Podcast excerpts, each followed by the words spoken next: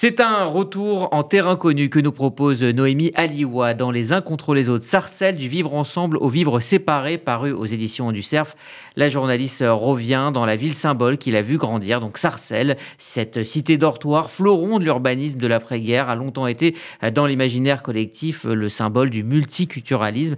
Dix ans après l'avoir quitté, euh, Noémie Aliwa, et donc qui revient pour couvrir euh, l'agression euh, gratuite d'un jeune juif. Elle va alors mener l'enquête et raconter le Sarcelles d'aujourd'hui, un Sarcelles désabusé abusé, miné par le communautarisme. Noémie Aliwa, bonjour. Bonjour Eddy. Bienvenue euh, sur RCJ. Alors vous débutez votre livre par presque une déclaration d'amour à l'identité euh, sarcelloise, une identité, vous dites, qui s'est construite contre finalement le regard euh, que Paris portait sur Sarcelles. Vous dites, j'étais une sarcelloise comme on est diplômé de Sciences Po, à la différence que je n'avais rien fait pour. Oui, je raconte une sorte de, chauvinisme local qui se développe justement à contre-courant et je, je parle d'une contre-révolution faite avec des bouts de ficelle et il y a un petit peu euh, justement cette, identité sarcelloise qui se développe. Et quand je parle de Sarcelles, bien sûr que beaucoup de gens se retrouveront dans leur propre ville, euh, c'est-à-dire que par opposition à la capitale, eh bien, on se développe, on développe une identité qui nous est propre, on développe une fierté aussi. Euh, et c'est peut-être aussi ce qui est intéressant dans, mon témoignage de, de, de, sarcelloise de naissance, c'est-à-dire cette idée que on n'est pas forcément que malheureux en, habitant dans ces grandes cités, ce qu'on appelle aujourd'hui les zones euh, prioritaires, ce que Georges Bensoussan appelle aussi les territoires perdus de la République. Euh, euh, ces, endroits, ces lieux de vie, ces rues, ces villes dans lesquelles eh bien, on, se, on se développe et finalement qu'on apprend à aimer envers et contre tout et, et, et dans lesquelles eh bien, on se sent pas forcément que malheureux. Alors, le point de départ de votre livre, hein, c'est un fait divers qu'on vous demande de couvrir. Vous êtes donc journaliste toujours. Et à l'époque, 29 avril 2018, un jeune juif euh, subit une agression de la part de deux jeunes individus. Ils ne volent rien. Le caractère antisémite de l'agression est extrêmement clair, ça ne fait pas de doute. Et vous comprenez euh, à ce moment-là que euh, ce vivre ensemble que vous avez vécu, dont nous allons parler dans, quelques secondes, eh bien, ce vivre ensemble a laissé place au vivre séparé. Voilà, c'est exactement ça. C'est-à-dire que ça fait 15 ans que je ne suis pas retournée à Sarcelles. ma patronne me dit retourne retourne dans ton bled euh, avec un peu de gentillesse et en même temps, euh, voilà, un petit peu d'autorité. Elle me dit retourne là-bas parce qu'il y, a une, eu une agression antisémite, il faut le couvrir, tout le monde en parle. Et donc 15 ans après, alors que je ne suis plus retournée dans cette ville, je vais la voir avec mes yeux d'adulte euh, et finalement je la regarde autrement, forcément. Je la regarde comme quelqu'un qui est parti et donc avec des yeux nouveaux. Et, et je découvre une ville aussi différente avec, avec effectivement, en creusant un petit peu, eh bien, un communautarisme exacerbé euh, très très puissant. Alors votre livre, c'est une enquête sociologique de, terrain, mais euh, ce qui lui donne un, souffle particulier, c'est cette euh, écriture à la première personne, et puis c'est aussi euh, le récit de votre propre parcours de, de Sarcelloise qui s'est, j'allais dire, émancipé. Alors vous racontez votre enfance, une enfance plutôt douce à l'école aux Aratora de, de, Sarcelles. Vous y passez 9 ans, de 6 ans à, 15 ans, mais vous êtes assez clair sur les limites de la communauté. Je vais vous lire. Vous dites chaque famille juive pouvait tisser des liens avec ses voisins qui venaient de partout, des relations parfois cordiales, chaleureuses, des amitiés sincères pouvaient naître, mais un accord tacite et réciproque impliquait que cette proximité est une limite. Bien sûr, il y a une, sorte d'instinct tribal qui fait que chaque, chaque personne appartient d'abord et avant tout à, cette, à sa communauté. Et donc, forcément, ça crée aussi des limites dans le lien qu'on peut tisser avec les autres.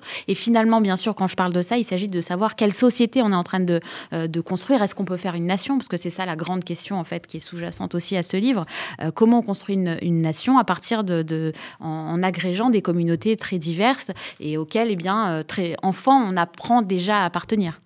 Alors là, on est effectivement en ce moment de bascule, les années 90, où on n'est plus totalement dans le vivre ensemble, on n'est plus totalement dans le séparatisme, on est dans le vivre côte à côte. Voilà, exactement. On est, ça, c'est ce que vous avez connu. Exactement, c'est une forme de, j'appelle ça un peu la queue de comète de cette, de cette époque du vivre ensemble. On est déjà euh, chacun recroquevillé sur sa propre euh, identité, mais il me semble qu'on euh, n'est pas encore dans l'affrontement. Et à mon sens, c'est ça le grand danger euh, du modèle multiculturaliste à l'anglo-saxonne, avec des communautés euh, affirmées euh, et un État finalement assez absent, et surtout cette, laïcité qui nous est propre et ce modèle républicain qui, est, abandonné. Dans ce modèle-là, eh bien, il me semble qu'on va fatalement vers un modèle de, de, communauté qui s'affronte avec toujours cette loi du plus fort. C'est finalement la communauté la plus importante numériquement qui va, prospérer au détriment des autres. Et je pense d'ailleurs même qu'en tant que que, juif, eh bien, c'est un danger parce que la communauté juive a toujours été extrêmement minoritaire. Elle ne l'a pas été à Sarcelles, mais elle pourrait l'être demain. Et ce, modèle communautaire pourrait se rencontrer, pourrait contrer la communauté juive parce que c'est une communauté minoritaire, encore une fois, et que la loi du plus fort fait que nous serons toujours la communauté la plus, la plus petite. Alors effectivement, on va parler de la communauté euh, dans, un instant, puisque un, enfin, le président de, des communautés juives euh, du Val d'Oise dit à un moment dans votre conclusion, euh, dans dix ans c'est fini Sarcelles. Hein. On, en reparlera, mais, mais, juste justement par rapport à cette notion de vivre ensemble, parce que Sarcelles, ça a été, je le disais en introduction, l'exemple du multiculturalisme. vous allez quand même le chercher plus loin, parce qu'il a existé dans les années 60-70. Vous refaites toute l'histoire de Sarcelles, son utopie urbanistique, les progrès aussi dans un premier temps que cette euh, ville nouvelle. Sarcelles a été une, utopie, on a du mal à le dire aujourd'hui, on a du mal à l'imaginer, mais bien sûr que oui, c'est-à-dire que quand on a construit ces grandes barres d'immeubles après, parce qu'il y avait une grave crise euh, du logement euh, après la guerre, on a, on a construit ces, sortes de créatures de Frankenstein dont on ne savait pas ce qu'elles allaient, allaient devenir, qui ont accueilli des gens des quatre coins du monde, et surtout c'était le luxe à l'époque, parce qu'il y avait le vide d'ordures, il y avait des prises, il y avait du chauffage central, il y avait de l'eau chaude, et ça pour toutes ces personnes qui venaient des bidonvilles, les classes moyennes inférieures, ou les personnes qui, étaient qui, qui, étaient issus de la décolonisation, c'est-à-dire qui venaient sans, qui n'avaient plus rien, eh bien c'était euh, c'était c'était euh, c'était le bonheur absolu et, les témoignages de gens qui me racontent qu'ils avaient des étoiles dans les yeux, qu'ils étaient heureux de pouvoir appuyer euh, sur le robinet rouge et d'avoir de l'eau chaude et que ça les faisait pleurer de bonheur parce que ça a été ça a été une, forme de luxe qui a été accordée à ce moment-là aux classes encore une fois qui a priori n'y étaient pas il ne pouvait pas y avoir accès. Et, Sarcelles fascinait aussi les, artistes de l'époque. Oui, bien sûr, il y a eu beaucoup d'artistes. Il y a eu euh, un photographe qui a, qui a, immortalisé les chantiers, les, les chantiers euh, à perte de vue. Il y a eu euh, des films, il y a eu des livres. Je, raconte un petit peu tout ça pour raconter cette ville de façon un petit peu plus sensible, charnelle, et puis surtout à travers les yeux de, des gens qui ont vu cette ville évoluer. Et je cite le livre de Christiane Rochefort qui, qui, qui montre, donc, qui a un personnage justement dans dans, l'un de ses livres qui arrive à Sarcelles et qui est ébloui par ces, grandes baies vitrées, euh, ces, immeubles qui sont parfaits, qui, cherchent la perfection, euh, qui sont complètement symétriques. Et tout cela, il faut l'imaginer dans l'imaginaire de l'époque aussi, euh, ce que ça représentait. Puis malheureusement, vient très rapidement ce qu'on a appelé la sarcellite. Et la sarcellite, c'était justement, c'est le contre-coup, c'est arrivé juste après finalement ce, grand moment d'éblouissement. c'est finalement qu'on se rend compte et eh bien, que ça reste une cité dortoir, c'est-à-dire que 80% des habitants quittent la ville pour aller travailler, ils reviennent pour dormir, et donc finalement c'est une ville qui ne vit pas, on appelle ça une cité dortoir, c'est-à-dire que les gens ne font que y dormir, ils ne construisent pas au début euh, de, de, vie, et, euh, et, en plus il y a aussi euh, eh bien, eh bien les, les, journaux de l'époque qui commencent un petit peu à, à, casser du sucre sur cette ville en expliquant que ça reste, c'est un endroit où se développe la violence, et donc, et donc il va se développer aussi, c'est à ce moment-là je pense, cette, cette sorte de de volonté de s'en sortir, de volonté de, d'essayer de faire quelque chose de cette ville euh, pour qu'elle devienne euh, pas uniquement euh, un ensemble d'habitations, mais aussi qui, que ça devienne un lieu de vie. Et vous le dites d'ailleurs dans votre propre parcours, être sarcellois, ça, ça forge en fait un, caractère, une vision différente de, la vie aussi. Oui, bien sûr, parce que d'emblée, il y a déjà une réputation. Moi, je me rappelle quand j'étais petite que j'allais voir d'autres personnes qui habitaient pas à Sarcelles, ils disaient mais moi je peux pas, je peux pas passer en voiture à Sarcelles parce que je sais que je vais me faire agresser je sais qu'il va, y avoir des attaques euh, tous les deux jours, etc. Et c'était pas l'image que moi j'en avais. Euh, et c'est pour ça aujourd'hui, d'ailleurs, quand je parle de cette ville, même en étant partie, que j'essaie de ne pas euh, de, ne pas avoir une image totalement caricaturale, comme on peut parfois même la lire dans certains médias quand il s'agit de Sarcelles. Je pense qu'il y a aussi une douceur et c'est plus juste. C'est plus juste de la raconter comme ça aussi. Alors, euh, venons-en effectivement au Sarcelles d'aujourd'hui et ce qui s'est passé euh, pour euh, finalement arriver au constat que, vous faites, c'est-à-dire un chacun chez soi qui s'est transformé, je vous cite, hein, en chacun pour soi. L'aventure urbaine se transforme en agrégat de ghetto qui semble sonner le glas de l'idéal républicain.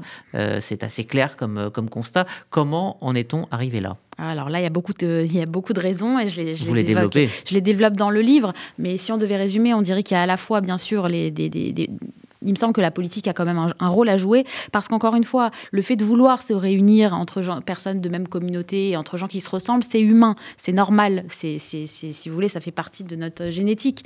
Le problème, c'est que justement, euh, le, politique, lui, il doit faire en sorte, parce qu'encore une fois, il faut créer une, nation normalement, euh, le politique, lui, doit euh, réussir à créer une forme de mixité. Alors, il n'a pas réussi même la mixité sociale parce qu'il y a eu un départ des riches, des classes moyennes, des classes moyennes inférieures. Et aujourd'hui, à, Sarcelles, il y a beaucoup de pauvres. Il n'y a pas que des pauvres, mais il y a beaucoup de pauvres. Beaucoup de logements sociaux. Les plus pauvres de France, hein, dans les 15 villes les plus pauvres absolument. de France. Absolument, avec, avec un taux de logement, enfin, on a tous les indicateurs de, de, la pauvreté, un taux de logement HLM extrêmement élevé, un taux de, de, de, gens qui ne travaillent pas extrêmement, de chômage extrêmement élevé, etc. etc. Euh, je me rappelle plus où je voulais en venir, mais oui, au, fait, eh bien qu'on en est arrivé au vivre séparé. Alors, c'est des politiques à la fois nationales et locales. Euh, je cite aussi bien le regroupement familial que la loi Dallot, que les vagues d'immigration qui sont concentrées dans les mêmes, dans les mêmes endroits parce que les villes riches n'en veulent pas et qu'elles préfèrent payer euh, je ne sais pas combien d'amendes plutôt qu'en avoir chez elles. Et donc, ce sont, ce sont ces villes-là qui se retrouvent avec euh, des, les dernières générations d'immigrés forcément plus fragiles, forcément plus pauvres, euh, forcément euh, plus, qui, ont, qui ont besoin de plus de temps pour s'intégrer, disons. et, et à cela, à ces politiques, disons, nationales, s'ajoutent des politiques locales.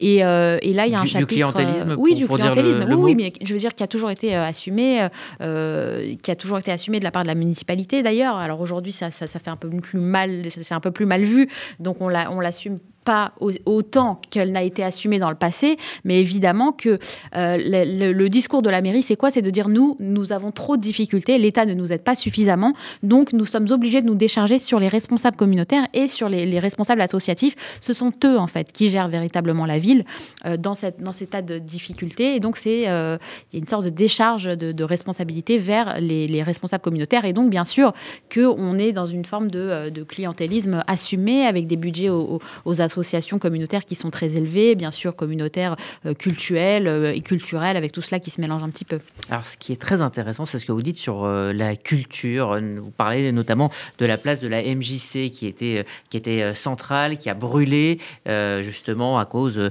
d'affrontements entre, entre caïds et puis qui a été un peu reléguée dans un endroit où elle est moins centrale. Et, et c'est intéressant ce que vous dites sur la culture. Vous dites vous êtes, on est passé d'une culture qui rassemble à une culture particulière qui enferme dans l'identité. je vais, je vais vous lire encore une fois. Euh, l'action culturelle ne permet plus de sortir de son groupe, mais de renforcer son appartenance à celle-ci, à celui-ci, pardon. Il en va ainsi des événements souvent mis en place par les associations communautaires qui, sous couvert d'action culturelle, transforment ce facteur d'inclusion en outil d'exclusion. Oui, parce que la culture, euh, normalement, c'est justement ce qui, ce qui permet de, tisser des liens entre, entre beaucoup de gens, et ce, quelles que soient leurs différences. Et on est passé, alors ça, a été, ça avait été très bien théorisé, euh, je crois, par Jack Lang, si je me rappelle bien ce que j'ai écrit dans mon livre, euh, on est passé de la culture pour tous à la culture pour chacun. C'est-à-dire que justement, cet élément qui devait permettre de, de, se réunir autour de, quelque chose qui nous fait vibrer, qui nous, qui, nous, qui nous rappelle un peu à notre humanité, même si c'est un peu romantique de le dire comme ça, et eh bien finalement, on en arrive à une culture pour chacun, c'est-à-dire euh, une culture qui est elle-même séparatiste. Avec, euh, par exemple, je parle du rap. Le rap, on, est là pour défendre surtout une identité contre les autres. Le, rap, euh, surtout ce rap-là, importé des États-Unis, dont je parle dans les années 90. on est là. voilà, exactement. Alors il y a aussi beaucoup de beauté dans tout ça. C'est encore une fois, c'est tout est toujours un peu nuancé, je crois, dans, ma vision des choses. Mais malgré tout, il y a des textes. on est là pour défendre les, droits, les droits des minorités noires, etc.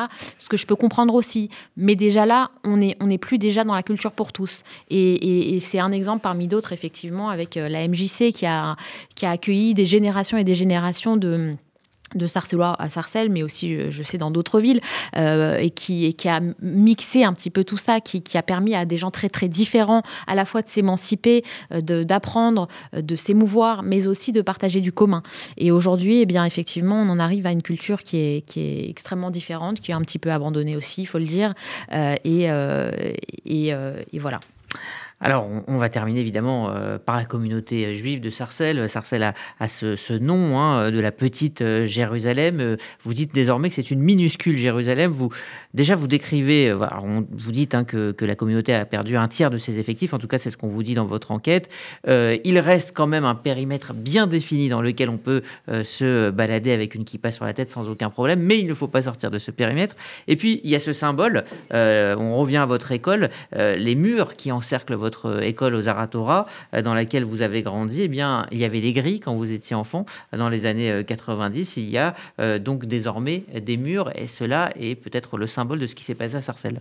Oui, exactement. Et la petite Jérusalem est devenue la, la minuscule Jérusalem, à mon sens. C'est-à-dire que, bien sûr, qu'il y a encore une vie communautaire importante, mais que malgré tout, elle s'est recroquevillée totalement sur elle-même. Et vous avez des personnes qui vous expliquent dans les témoignages qu'on leur a offert, on leur a proposé des appartements à l'autre bout de la ville, plus proche de la gare, euh, beaucoup moins cher, beaucoup plus intéressant, mais ils ne veulent pas du tout quitter ce, petit périmètre.